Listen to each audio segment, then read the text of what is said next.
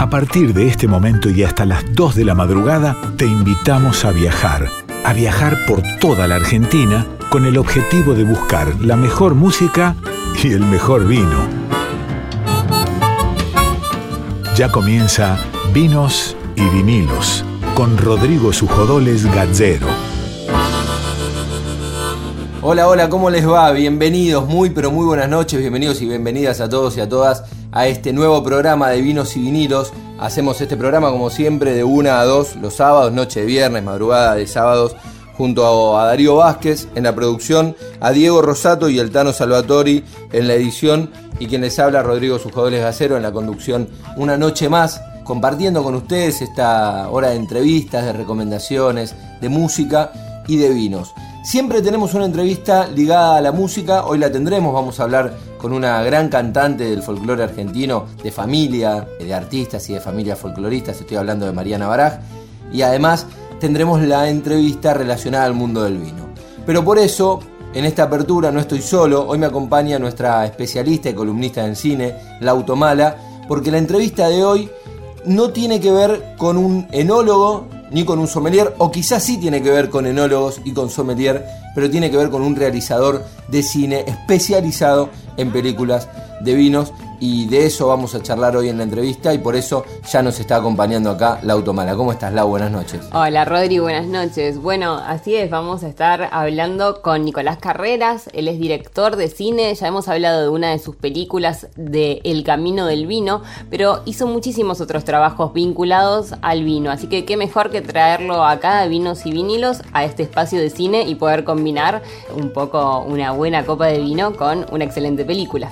Bueno, entonces es un poco lo que te decía, porque él hizo varias películas y en realidad hoy sí hablaremos de sommelier y de enólogos, no por ahí en primera persona, o no seremos nosotros, sino que una recomendación que nos dará para la voz de esos protagonistas del vino. Así es. Bueno, esta es la recomendación para hoy de vinos y vinilos. Lau, ¿te quedas entonces para la entrevista? Así es, me quedo.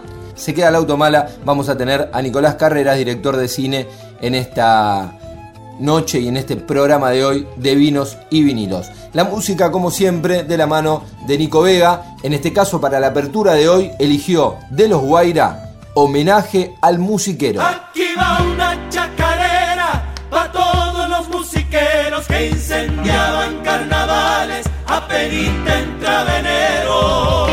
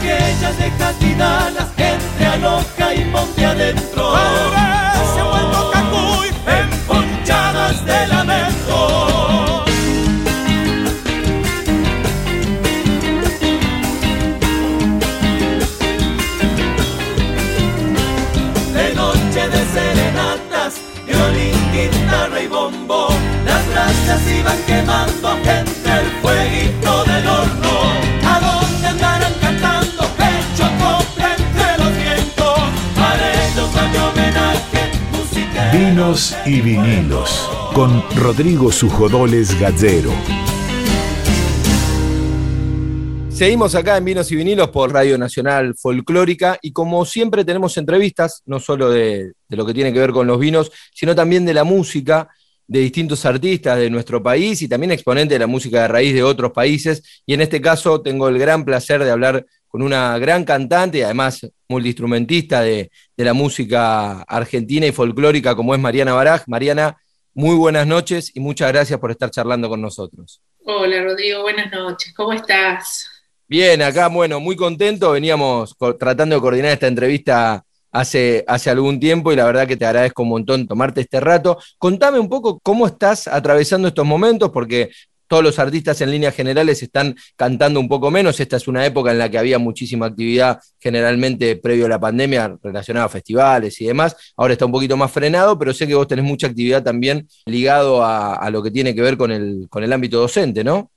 Bueno, es cierto que eh, este es un momento bastante especial donde hubo que readaptarse, reinventarse y, bueno, y también creo que el desafío mayor es también empezar a apelar a otros recursos, así que por ese lado también para mí fue algo, algo bueno para buscarle siempre el lado positivo a las cosas y, me dio esa posibilidad también de, de pronto retomar algunos proyectos que tenía ahí como un poco suspendidos o, esperando ese momento para, para, poder llevarlos a cabo y también todo este tiempo, bueno, me vino bien para eso, para retomar el estudio de, bueno, algunos instrumentos y, y, bueno, y el tema de la docencia, que es algo que siempre está conmigo, hace muchos años que, que vengo dando clases y bueno, ya hace varios que también por, por estar trabajando mucho eh, en el exterior, viajando un montón, eh, ese formato se readaptó un poco a,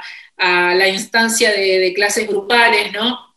De este trabajo más de, trabajar grupalmente. Entonces, bueno, ahora fue retomar a través de, bueno, de, la virtualidad, ¿no? En clases individuales y también grupales y algunos shows he hecho, pero pocos, digamos, ¿no? Porque, bueno, eh, está el tema de, bueno, del protocolo y de ir adaptándose también a que las salas tienen menor capacidad y, bueno, ahí, eh, como todos, buscándole la vuelta para, para seguir con la actividad y, bueno, y también fomentando mucho el trabajo con colegas en el exterior, que eso también es algo que me gusta y está bueno.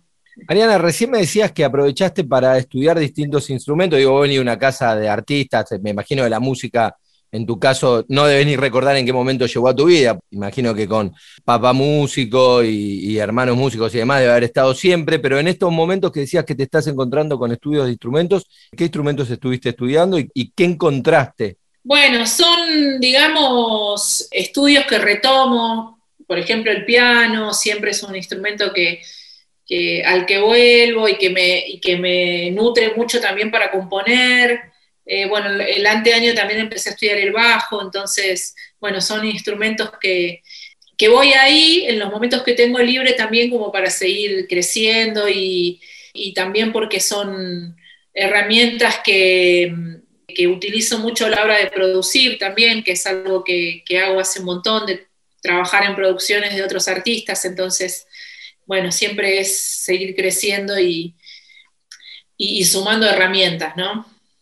Mariana, vos como exponente de, por decirlo de alguna manera, no sé si existe esa categoría, pero digo, del nuevo folclore o de la música de raíz argentina de, estas épocas, ¿cómo lo ves el folclore argentino hoy por hoy? Bueno, la verdad es que creo que hay un montón de propuestas y que um, hay mucha más libertad, que hay un montón de, digamos, de, de esta idea de fusionar y de tomar por ahí elementos de, otros, de otras músicas y poder como mixturar, ¿no? Entonces, creo que es un momento donde hay mucho movimiento y eso también hace que el género crezca y se enriquezca, ¿no? Eh, creo que hay un montón de propuestas y que ese paso, aunque no sea el folclore a lo que te dediques, digamos, o como tu, tu género más digamos, como principal o fundamental en lo que haga, siempre va a haber un paso por, por la música folclórica, ¿no? Entonces, bueno, creo que eso también está bueno y que es una posibilidad que le da también el folclore a, a otros géneros, ¿no?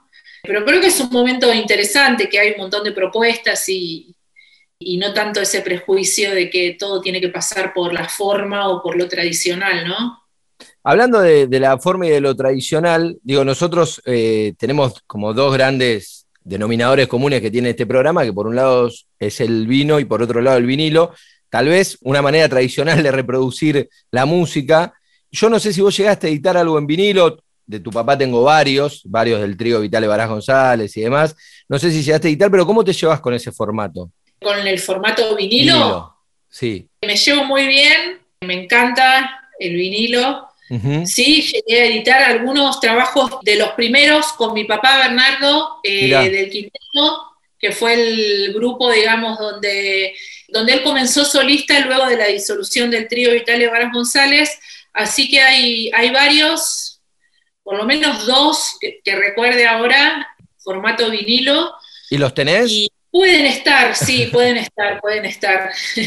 Si lo llegás a encontrar y me lo querés prestar para si pasamos alguna canción en el programa, estaría buenísimo. Bueno, bueno. Prometo bueno. devolverlos. Sí, sí, sí, los tengo que rastrear, pero sí. De hecho, hace muy poquito tengo ahí un tocadiscos que se readaptó, porque bueno, fue, fue así sufriendo como algunas transformaciones eh, a lo largo de su vida y, bueno, y ahora, eh, luego de pasar por el service, volvió a casa, así que también estuve escuchando varios discos, bueno, algunos de Mercedes, algunos de Violeta Parra, Milton Nascimento, bueno, todas joyas de, nuestra música. Y me estoy acordando ahora que me- que me trajiste el, el recuerdo y esta pregunta del vinilo, que tengo un vinilo, pero muy anterior a grabar con el quinteto con mi papá, que es cuando yo tenía unos ocho años, grabé, yo estaba en, en un coro de niños junto con mi hermano Marcelo, que era Festilindo.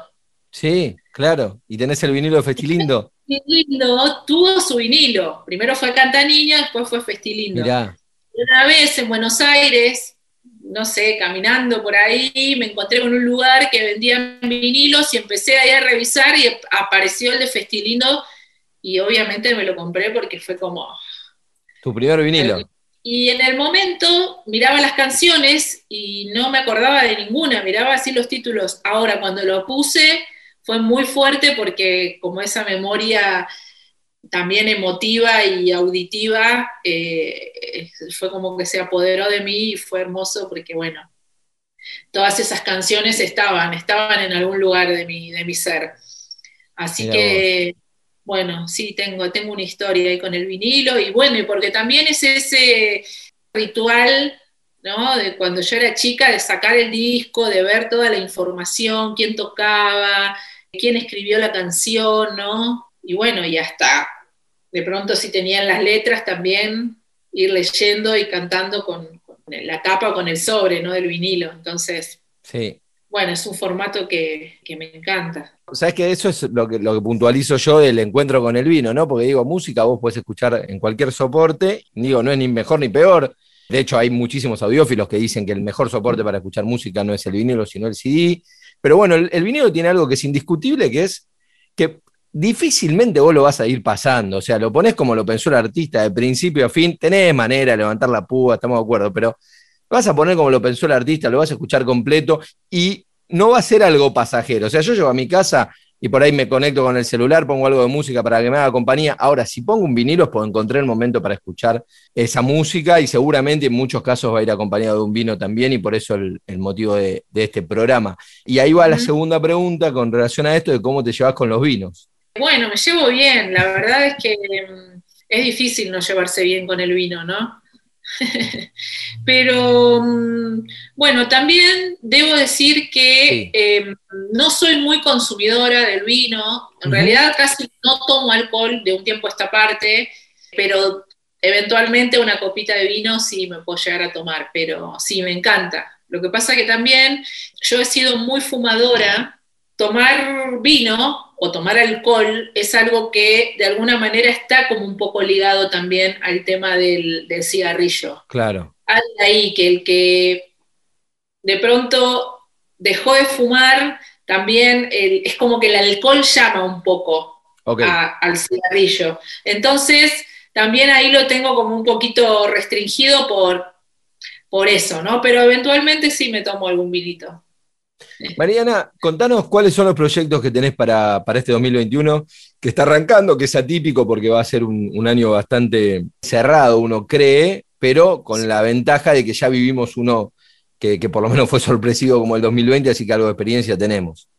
Bueno, la verdad es que está todo bastante incierto, pero mm, básicamente lo que mm, tengo como proyecto, bueno, un poco está ligado a, algunas cosas que quedaron ahí un poco truncas del 2020.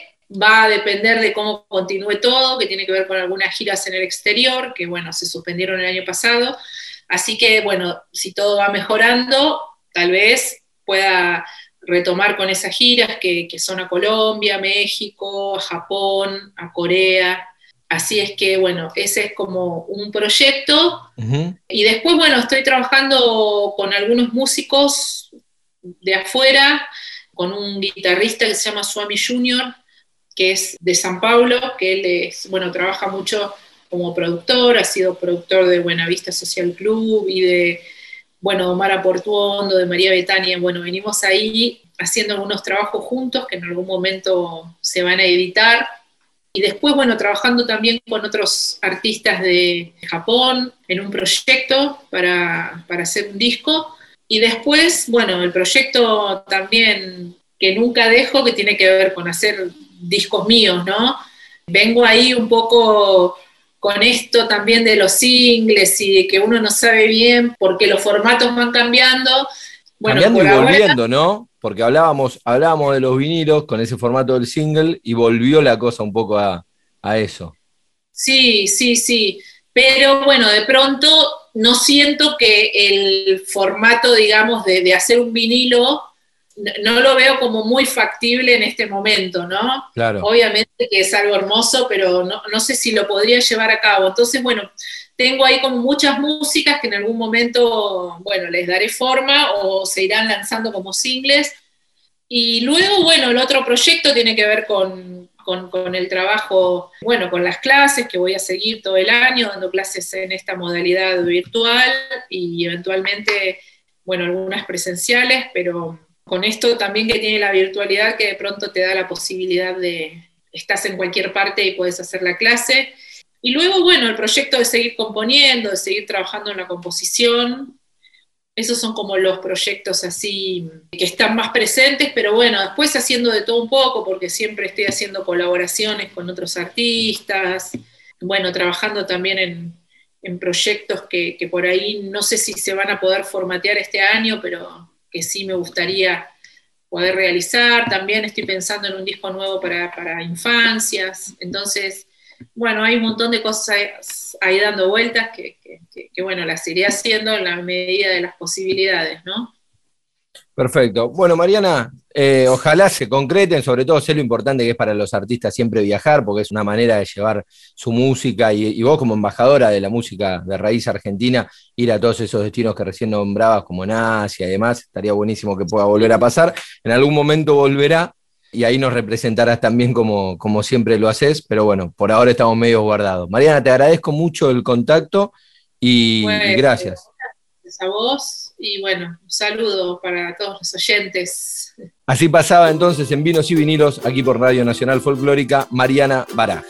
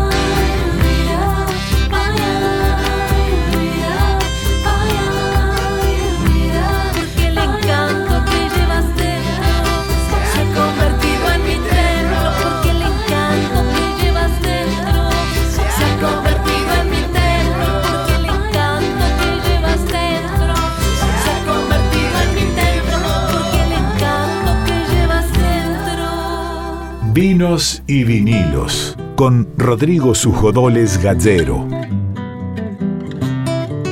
Llegó el momento de la recomendación. Hoy vamos a recomendar un vino muy particular, una uva muy particular en realidad, que tal vez no es tan conocida o empieza a hacerse conocida en Argentina. Hay notas que dicen, por ejemplo, si se habla del nuevo vino argentino de moda. Estoy hablando del Cabernet Franc. El Cabernet Franc es una uva que, por supuesto, estuvo bastante opacada en la viticultura argentina después del super mega y exitoso auge del Malbec y lo clásico que era el Cabernet Sauvignon. Entonces el Cabernet Franc tal vez no era tan conocido, pero sin embargo el Cabernet Franc es un poco el abuelo de ese conocidísimo en Argentina Cabernet Sauvignon. Cabernet Franc, de hecho el Cabernet Sauvignon es una mezcla genética entre el Sauvignon Blanc y el Cabernet Franc. Y de ahí sale esa uva que nosotros tanto conocemos en Argentina. Sin embargo, el Cabernet Franc, que no es tan conocido en Argentina, cada vez empieza a ser más presente en cuanto a las plantaciones. Hoy ya tiene casi 1.500 hectáreas plantadas, la mayoría en Mendoza. Se usa mucho para blend, como para mezclarlo con Cabernet Sauvignon y, y Merlot, pero sin embargo, cuando aparece solo es un vino riquísimo, es un vino bastante más ligero que el Cabernet Sauvignon, lo que hace que termine siendo un vino con por ahí algunas notas más más tipo de hierbas, más herbales, el paso por boca es más rápido, más vivaz, no, no es tan fuerte como lo puede pasar con el Cabernet Sauvignon. La verdad que es un vino que yo recomiendo muchísimo. Me encanta, digo, se pueden hacer unos tintos frescos de muy buen cuerpo, pero muy ricos, como a buena temperatura para tomarlos en verano y también con más madera y demás para tomar en invierno y para acompañarlos con diferentes comidas durante todo el año. Hay muchos enólogos que están haciendo grandes proyectos en base al Cabernet Franc. Eh, ha ganado muchísimos premios en el mundo, los Cabernet Franc argentinos. Y hoy yo voy a recomendar uno que me gusta mucho y que además me parece que tiene una gran relación precio-calidad, que es el Cabernet Franc de Finca Iral, ¿sí? que lo distribuyen los amigos de BS Wine, que es un Cabernet Franc riquísimo. Lo pueden conseguir ahí en Vinology también, en, aquellos que son de Buenos Aires, en las canitas. Un lugar muy lindo para tomar vino. Y el recomendado de hoy, decía, es Finca Iral Cabernet Franc, 100% Cabernet Franc, bien frutado, bien joven, para acompañar esta noche de vinos y vinilos, ¿por qué no? Y nos vamos a ir con la música, y la música en formato vinilo, se los dije en la, en la apertura. Vamos a hablar de un disco, Permiso, de José Larralde, que cuando lo editó, este disco, allá por finales de la década del 60, por ejemplo, La Nación dijo, estamos en presencia de un auténtico expositor de nuestro folclore. En su doble condición de autor e intérprete, la fuerza que imprime a sus actuaciones y a la originalidad de sus enfoques llegan al auditorio directamente, sin rebuscamientos literarios ni complicaciones musicales en la actualidad constituye una sensación, decía La Nación, hablando de la sensación que era la en la década del 60.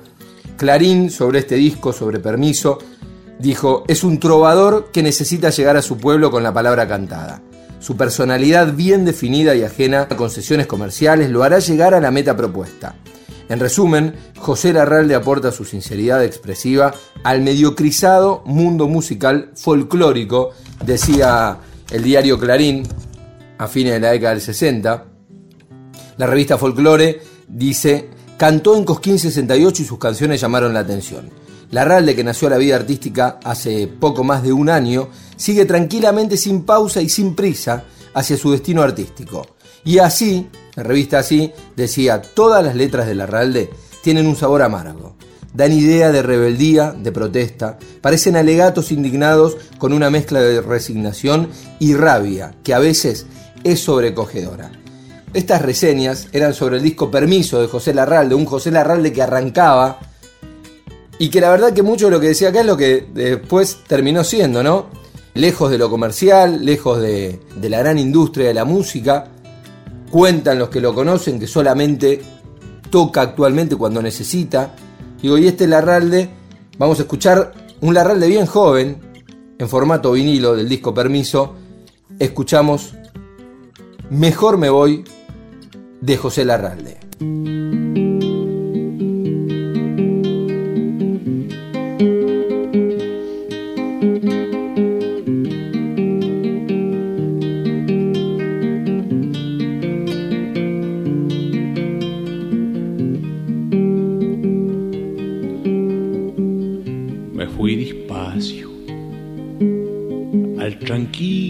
Sobón de mi matungo viejo. Total, no tenía apuro en llegar. Cuanto más tardara, mejor. Ansina pudiera ser que se me fuera el temblor que tenía en el cuerpo. Nunca tuve el corazón tan apurado y tan quedado el aliento. Yo no sabía lo que era estar embretado hasta que vi sus ojos. Pa' colmo, a su estancia llegaban los doctores encochados del pueblo y las chinas relucientes en pilchas que valen mucha plata.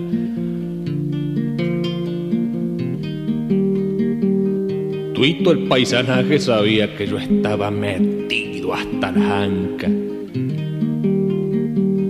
Y no faltó el paisano comedido que me chució. Anda y dale una serenata. Yo te empriesto la guitarra. Hasta ahí fui bien. Después, ¿pa' qué hablar? Tal vez por creerme cantor, esa noche llegué su ventana.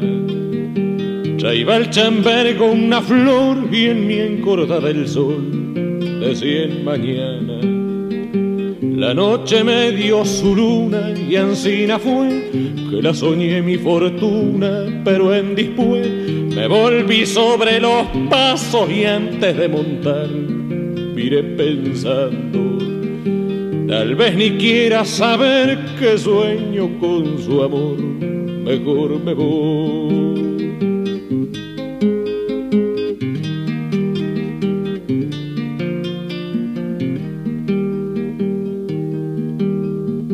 Tal vez por ser soñador, esa noche me fui sin despertarla.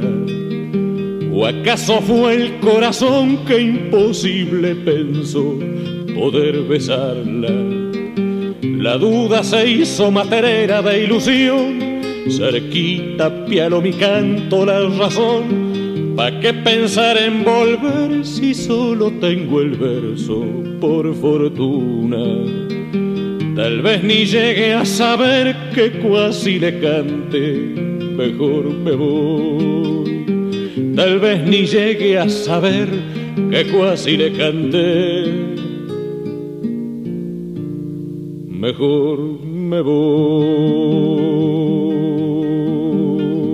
Directo desde nuestra tierra, vinos y vinilos. Momento de entrevista. Generalmente las entrevistas son a músicos y a enólogos, pero nos gusta hablar con artistas y gente que está en la industria, en el arte en general, y nosotros, siempre que tenemos columna de cine, Lau Tomala habla de distintas películas que tienen que ver con la temática del cine, con la temática folclórica en muchos casos, con, con los paisajes, pero el cine es, es algo muy recurrente, así que hoy Lau, la entrevista tiene que ver puntualmente con algo de cine. Así es, Rodri. Y mm, bueno, justamente en esto de buscar películas ¿no? vinculadas con el cine, nos encontrábamos con Nicolás Carreras, que nos llamaba la atención no solamente por sus películas, él es director de cine y por las películas que viene realizando, sino porque vemos muchas películas y muchas realizaciones audiovisuales en donde el vino aparece, ¿no? El vino como que mete la cola acá en estas películas y hasta de manera protagonista en muchos casos. Hemos mencionado El Camino del Vino como una de estas películas, El Duelo del Vino también, donde vemos la destacada participación del reconocidísimo sommelier Charlie Arturaola. Así que, bueno, acá con una persona que supo encontrar dos cosas que por lo menos a nosotros, Rodri, nos encantan, que son el cine y un maridaje perfecto con los vinos. Exactamente. Estamos comunicados ya con Nicolás Carreras para hablar de, su elección, o sea, de sus películas, pero de su elección de hablar tanto y de mostrar tanto cinematográficamente con el vino. ¿Cómo estás, Nico? Acá Rodrigo Laura te saludan. Buenas noches. ¿Qué tal, Rodrigo? ¿Qué tal, Laura?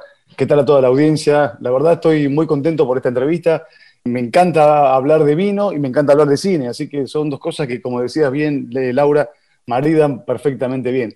Así que sí, eh, con gusto, con ganas de contar estas experiencias. La verdad que fueron todas eh, experiencias bastante, digamos, autogestivas, por así decirlo, eh, que tienen una- una- un modo de financiación bastante particular, digamos, sui generis, eh, no tan común, digamos, en el mundo del cine, al cual pertenezco, digamos. Yo también quiero aclarar que no, no soy hijo de un bodeguero ni nada por el estilo, soy de familia mendocina, entonces hemos sido criados tomando bastante vino desde muy chicos, eh, pero con cuidado, digamos, todo con cuidado, nada, sin ningún problema. Con tradiciones de, de- de- de abuelos y, y la- la- estas mesas eh, o sobremesas eh, largas y, y de, mucha gente, digamos, de mucho tiempo, donde siempre el vino es protagonista. Entonces, eh, la verdad que sí, la- tengo cultura del vino, pero no tengo nada que ver con la industria en sentido estricto. Y empecé de casualidad, la verdad, con estas películas, eh, simplemente porque nos gustaban la, temática y encontrábamos personajes. Justamente vos recién mencionabas, eh, Laura, a Charlie Arturaola, que es un sommelier. Eh, encontrábamos estos personajes, estas personas, porque son personas reales, en las que la verdad que, bueno, veíamos una puerta, te diría, asombrosa a experiencias y a historias. Entonces entramos por ese lado. Bien, bueno, y esto es con, relación a las películas. También hiciste un documental que es El mejor sommelier del mundo en 2018, ¿no? Si mal no recuerdo. Sí, sí, así es. De, a poco me fui convirtiendo en una especie de- del director del vino, digamos. Porque, bueno, eh, a partir del 2010 que hicimos la película El Camino del Vino, que la hicimos con Frontera Films, Ramiro Navarro, con Christoph Bell de Subterránea Films, a partir de esa experiencia que fue la, la te diría, la más ingenua, por así decirlo, y también bonita, digamos, en ese sentido, porque fue, bueno, meternos en un mundo que no teníamos ni idea, en un formato que también tiene que ver con esto de- del documental eh, con cierta estructura de ficción, digamos. Son películas que uno las puede ver como una ficción, es decir, tiene una historia, una trama, digamos, personas a las cuales le pasan cosas, pero a su vez no, no hay actores, no hay ningún actor, o sea, todas las personas hacen de sí mismas, y también se incluyen dentro de la película como momentos y fragmentos que son netamente documentales, o sea, netamente documentales. Entonces ese formato era una apuesta en ese momento, y como te decía, era realmente un camino bastante incierto, por así decirlo, que funcionó muy bien con el Camino del Vino. Y funcionó muy bien en el mundo del cine, eso fue lo, digamos, lo particular, o sea,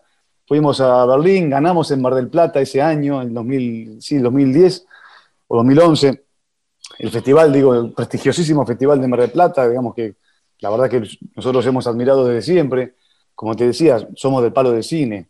Yo estudié cine y trabajo en cine, tengo Cactus, Cactus Cine, que es nuestra casa productora, nuestro grupo de trabajo, que hacemos cine y televisión.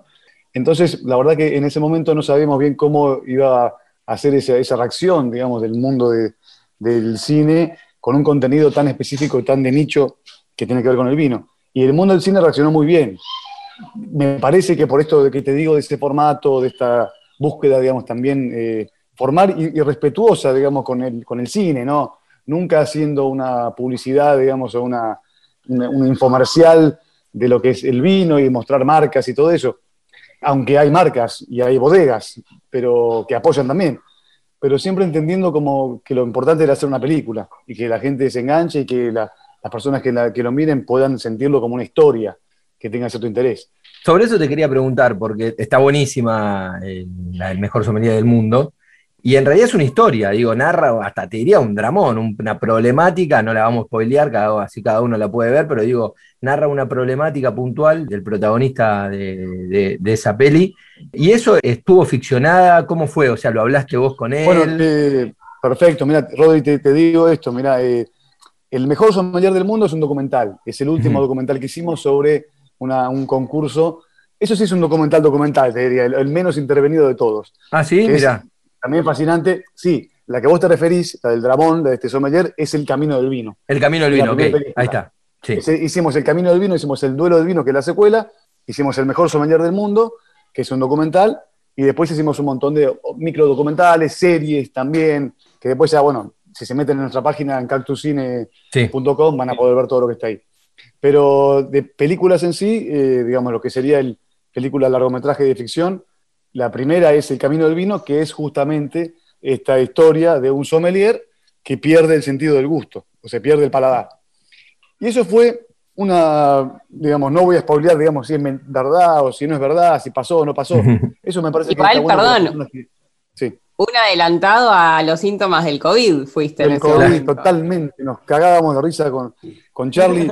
Cuando empezamos a escuchar que la gente perdía el sentido de gusto, nos empezamos a cagar de risa, de verdad. Y sí, totalmente. Fue una especie de, de- de vaticinio, ¿no? De adelanto, así, de, de premonición. Pero sí, eh, muy curioso. Y gente que, que- que me ha contado, bueno, gente que la pasa, viste, como todo lo que es el COVID, que de pronto se le pasa en dos días, y gente que tiene meses todavía sin tener eh, gusto, ¿no? Así que algo que parecía muy insólito en su momento, hoy en día es bastante común. Sí, Perdón, te interrumpí, pero justamente estabas hablando de- del Camino del Vino, una de, de tus películas que a nosotros nos encantó, nos llamó muchísimo la atención, porque Mm. justamente, bueno, pasa esto, que, que el destacado sommelier Charlie eh, Arturaola, de golpe, Claro. se da cuenta que, que pierde el paladar y, bueno, te, te dejo seguir contando.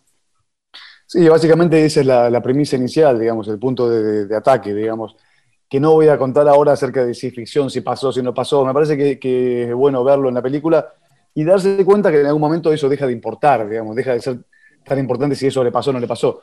Porque lo que le pasa como resultado de todo eso, el camino que él recorre y a dónde lo lleva, eso sí le pasa, digamos. Y bueno, finalmente es el objetivo, ¿no? Con- contrastar o interpelar, digamos, a este, este personaje y a este mundo también, porque es un mundo en el cual él pertenece, con, esta situación y ver qué pasa con eso, o sea, cómo resulta eso, ¿no? Entonces ahí es donde me parece que, que adquiere fuerza esta idea de cierta interacción entre el documental y la ficción, digo, aparece algo que sí, bueno, tiene sentido, porque nos lleva a un lugar que es interesante, ¿no? Y bueno, y de por sí el mundo del vino es, fascinante, la verdad que no sé, cualquiera que, que un poco se meta en eso y, y empieza a ver lo que hay ahí en términos de, de- de la producción del vino, en términos de los vinos que hay, y sobre todo la gente que lo produce, ¿no? Que son también muy diversas, digo, gra- grandes, se ve también en la película, como grandes eh, eh, eh, empresas, digamos, que son, bueno, multinacionales de vino, y pequeños productores que tienen cada uno su idiosincrasia, sus problemas, eh, y en todos, en la mayoría, digamos, que hacen eso con, con vocación, aparece como cierto espíritu en común, ¿no? que tiene que ver con eso, con cierta cosa, cuestión de ritual, de producir esa bebida, que es una bebida natural a partir de un fermento, que, que no se sabe por qué, ha sido un aliado natural del ser humano desde el comienzo de la historia. ¿no? Entonces, hay algo ahí que, que, bueno, que es, que es atrapante, la verdad, es atrapante. También, bueno, justamente hablabas, Nicolás, acerca de Cactus, ¿no? Que, que, bueno, como que es este grupo del que formás parte con otros directores de cine, que desde jóvenes, bueno, tuvieron una destacada participación en, en festivales del mundo, de alguna manera. Uh -huh. Y también nos encontramos ahí con eh, series ficción, en donde aparece un personaje de Richie Musi que es espectacular, ah. que lo adoro, que es eh, Filippo Dot, y también está Total. El secreto del vino argentino. Si Totalmente. querés contarnos un poco de qué se trató esta serie, cómo se te ocurrió y, y bueno, lindo. y esa selección de, del Richie Musi, especialista en vinos, eh, sí. que es genial. Bueno, eh, como te decía, digamos, toda esta historia empieza hace 10 años, eh, ya, ya, un poco más, digamos, 12 años, eh, con la película esta, El Camino del Vino, y después diversificó, digamos, y, y proliferó hacia lugares impensados. Entonces, uno de estos lugares impensados tiene que ver con eso, con haber trabajado bastante para, para, sectores de la industria, en este caso el Vino Nos Une, que es el fondo vitivinícola, donde ellos, bueno, fascinados un poco por la experiencia de Filippo Dot, que es una experiencia ya más para una empresa particular, para, para Peñaflor, donde siempre la idea nuestra desde Cactus hacia la gente que pueda, digamos, auspiciar o producir estos contenidos, la idea es, es esto, es buscar formatos que, sean, que nos diviertan, básicamente, o sea, que sean innovadores en el sentido de nunca hacer la publicidad de toma este vino y clásico y fíjate qué bien, eso nunca nos interesó, tal vez mal, porque es un excelente negocio, ¿eh? pero no, no, no, viste, no, no fuimos para ese lado, siempre nos complicamos bastante buscando cuestiones que tienen que ver con estos formatos un poco más originales en el sentido de, eso, de, apostar siempre a una historia, a un personaje y a, y a cierto formato que tenga que ver con esto, ¿no? Con, no sabes si Filippo Dot existe o no, no sabes si Hans Müller existe o no. Bueno, esa, esa idea de darle como al personaje una, una, una eh, característica de estar vivo, digamos, ¿no? de parecer que él tiene su propia independencia. Filippo Dot es un, es un personaje que es una, eh, es un, le decimos que es un experto protocolar en vino. Un poco también burlándonos, burlándonos desde siempre con esta cuestión que tiene el vino de parecer como sofisticado o parecer como un poco de elite y todo eso. Eh, siempre eh, haciendo un poco de, digamos, trayendo a la, palestra ese, ese, prejuicio que hay sobre el vino, inventamos este personaje que es justamente el exagerado del vino protocolar, ¿no? Como que el vino se toma de una forma y, y lo demás es todo basura para él. Entonces él, se lanza al mundo porque piensa que, que, estamos en decadencia, se siente que el mundo está en decadencia porque la gente toma vino mal, que, viste, que hace, rompe todas las reglas, que agarra la copa mal, agarra, viste... Le pone soda. Le pone soda, para él eso es lo peor, eso para él es como un sacrilegio. Entonces se lanza en una cruzada mundial para evangelizar a, a las personas sobre cómo se toma vino. Y en ese camino le pasan cosas tremendamente hilarantes, eh, graciosas, y por supuesto fracasa, porque el vino no, tiene eso. El vino no se, no se, toma de una forma o de otra. El vino justamente se disfruta como cada uno le parece. ¿no? Entonces él descubre, a través de ese fracaso, descubre esta, esta verdad. Y el caso de Hans ya tiene más que ver con el vino argentino, tiene que ver con justamente esta idea de que hay cierta relación particular, digamos, entre el vino argentino y el argentino, sobre todo en la forma de, en las situaciones que lo toma, digamos, que eso no es tan común en otros países del mundo, esta idea de que el vino lo uso para esta expresión muy fuerte de emociones, para momentos de, confesiones, para momentos de, bueno, de, unión, de amistad. Entonces empezamos a, ver a este personaje, que es un alemán, que se apasiona con esto del vino argentino y descubre que el vino argentino, al, ser tomado en esas situaciones tan, tan potentes emocionalmente, es como que eh, adquiere cierta argentinidad, es como que el vino argentino se argentiniza, digamos, se, imanta de argentinidad. Entonces, a quien lo tome, a un extranjero que lo tome más o menos periódicamente, podría llegar a, está confirmado, pareciera que está confirmado, que podría llegarle a otorgar eh, características argentinas a ese extranjero, ¿no? porque están en el vino. A partir de este disparate hicimos la, serie, esta, el, la del el secreto del vino argentino, que es con, eh, las dos, como decías recién, están hechas con Hans, eh, bueno, con Martín Rechimusi, que la verdad que es un amigo, bueno, digamos, lo conocimos trabajando, pero la verdad que hoy en día es un amigo y, le ha puesto todos estos personajes y ha hecho una cosa maravillosa, como hace siempre él, ¿no? Pero bueno, justamente apostando por la comedia, no había mejor actor que él para hacer esto, ¿no? Sí, cuando lo ves, tiene que, tenía que, haber sido él, no, no, podría haber sido otro. Me, encantó en, El secreto del vino argentino, cómo a través de ese humor pueden lograr dar cuenta con muchas situaciones cotidianas que las tenemos como muchas veces tan impregnadas que no sé si nos damos cuenta de, lo características eh, que son de los argentinos. No sé, el, capítulo en que mm, va una persona a una parrillita a comer la bondiolita y se pide un vinito y todo lo que sucede en, algo tan cotidiano como sentarte en un puestito en la costanera a pedirte una bondiola, todas las microsituaciones que se dan, la, complicidad con la camarera, el momento de pedir el vino y ya decirle un vinito y, cargarlo de, como de amor, no sé. de caricia, cariño, sí, sí, sí. Sí, que, lograron eso, como descubrir de cada momento cotidiano que atravesamos los argentinos situaciones tan particulares y que llaman tanto la atención. Bueno, justamente, qué bueno que lo notes porque ese fue exactamente el objetivo que tuvimos con la gente del Vino Nos Une, ¿no? del, Fondo Vitivinícola.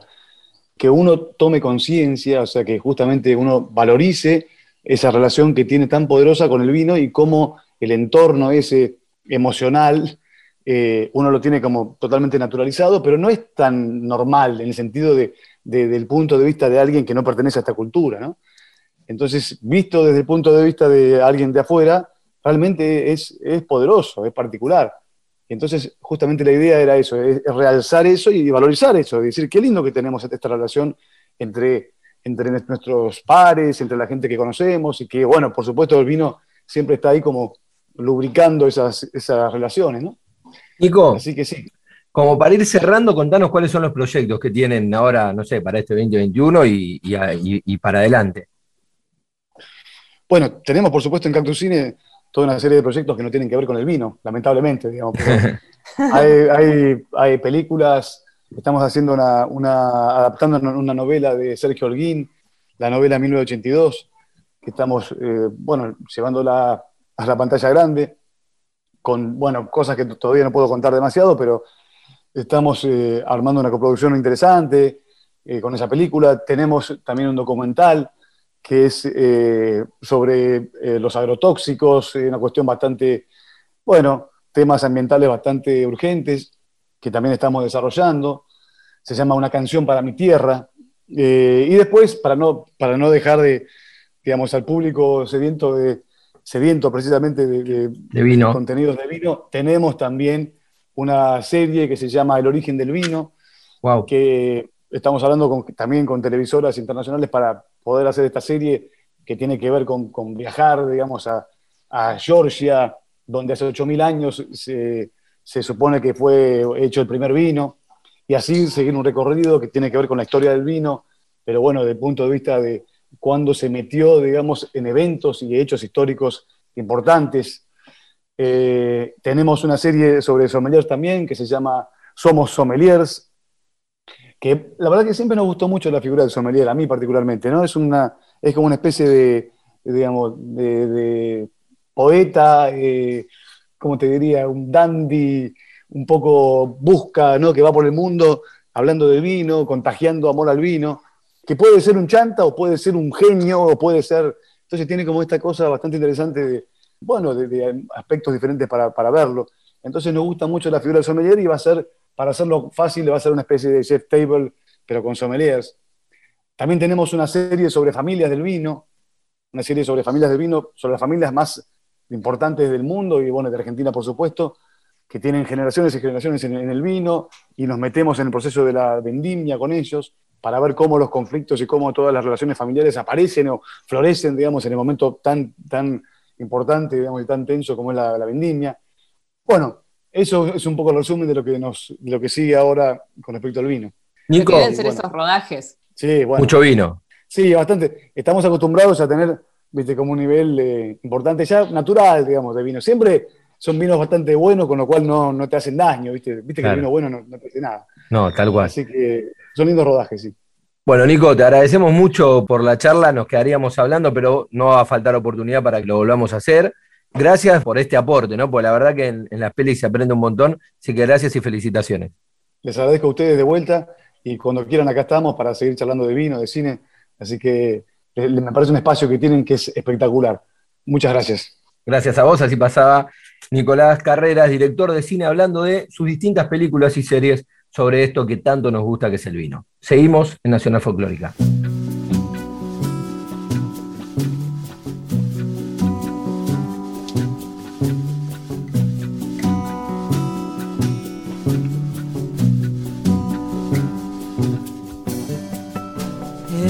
Viejo río que va cruzando el amanecer como un gran camalotal lleva la balsa en su loco vaivén. Rumbo a la cosecha, cosechero yo seré. Y entre copos blancos mi esperanza cantaré. Con manos curtidas dejaré en el algodón mi corazón. Tierra del chaco quebrachera y montarás. Prenderá mi sangre con un ronco zapucay será en el sur con mi sombrero bajo el sol, faro de luz.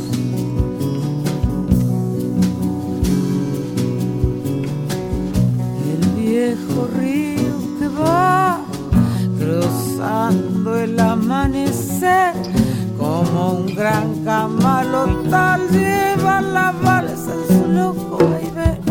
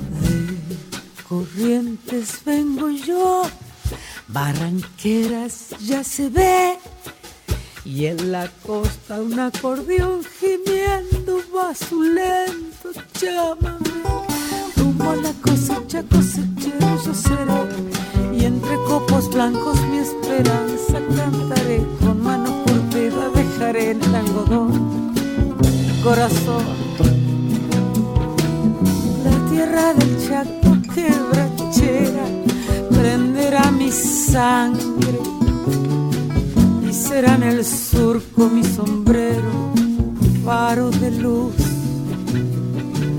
Algodón que se va que se va. Plata blanda mojado de luna un ranchito borracho de sueños. Quiero yo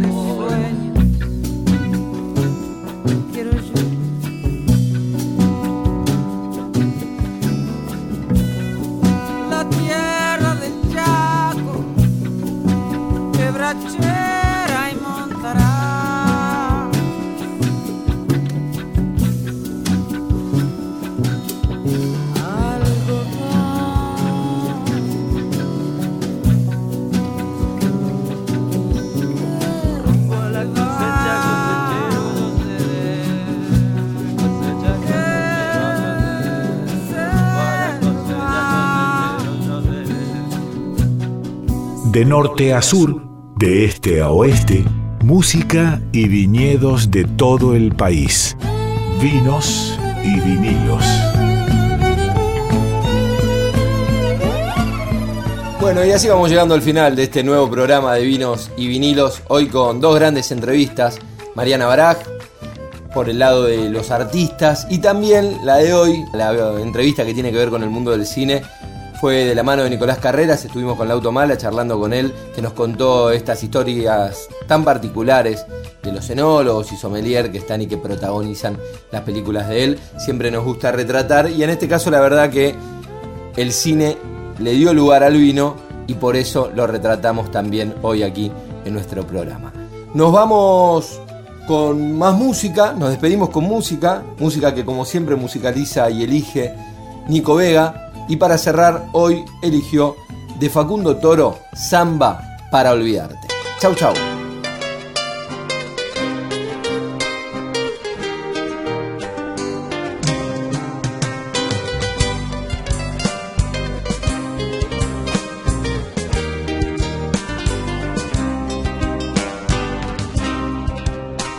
No sé para qué volviste empezaba a olvidar. No sé si ya lo sabrás. Tú lloré cuando vos te fuiste. No sé para qué volviste. Qué mal me hace recordar. La tarde se ha puesto triste y yo prefiero callar.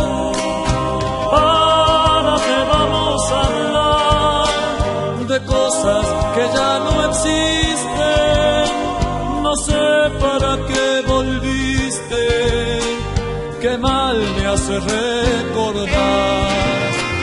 Qué pena me da saber que al final de este amor ya no queda nada, solo una pobre canción da vueltas por mi guitarra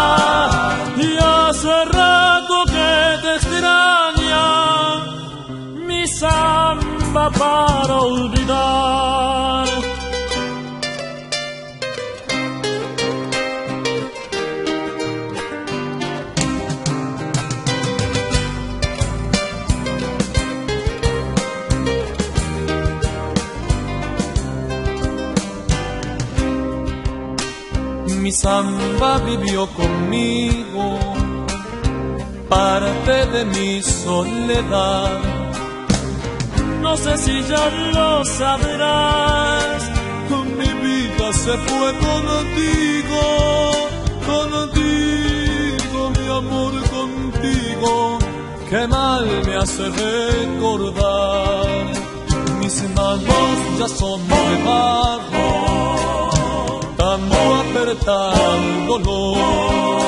Y ahora que me falta el sol, no sé qué venís buscando, llorando mi amor, llorando, también olvidame vos. Qué pena me da saber que al final de este amor ya no queda nada. Canción da vueltas